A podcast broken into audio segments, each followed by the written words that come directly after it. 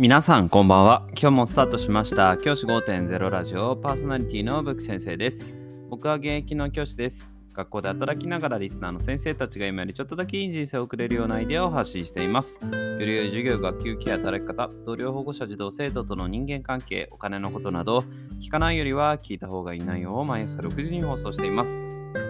通勤の後から10分間聞き流すだけでも役立つ内容です。一人でも多くのリスナーの先生たちと一緒に良い教師人生を送ることが目的のラジオです。今回のテーマは、最近おすすめの Netflix の動画ということでお話ししたいと思います。ちょっと今日はね、教育の話と少しそれるんですけれども、Netflix の最近僕がよく見ているおすすめの動画を紹介したいと思います。僕はですね、最近まで Netflix を一旦解約していて、最近面白いのあまりないなと思ったり、Amazon プライムの方で動画を見れるのでそっちで大丈夫かなって思っていたんですけれども最近本当に最近めちゃめちゃ面白そうな動画が入ったのでそれを見るために契約をし直しました。で見始めたらまあ面白くてついつい見てしまっているんですけれどもそれが何かっていうと「ウェンズデー」っていう作品です。ご存知でしょうか？この「ウェンズデー」ってやつは昔僕が子供の頃にやっていたというか、その時に映画に課されてたアダムス・ファミリーっていう作品があるんですけれど、先生ご存知ですかね、アダムス・ファミリーっていうあのお話で、ちょっとこう怖い話という、怖い話とコミカルな話が混ざったような話なんですけど、その中で登場登場するあの女の子、ウェンズデーっていう子がいるんですけど、その子のお話、その子に特化したお話になってるんですね。でこれがですね、まあ面白くて、僕このこの作品が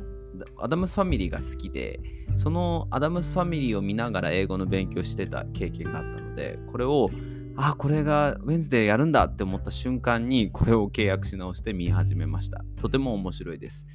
この作品の良さは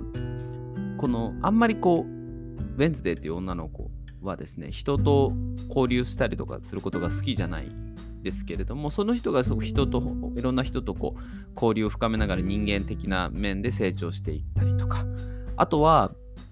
その謎解き要素もあってその問題を解決していくみたいなものもあってすごく面白いです。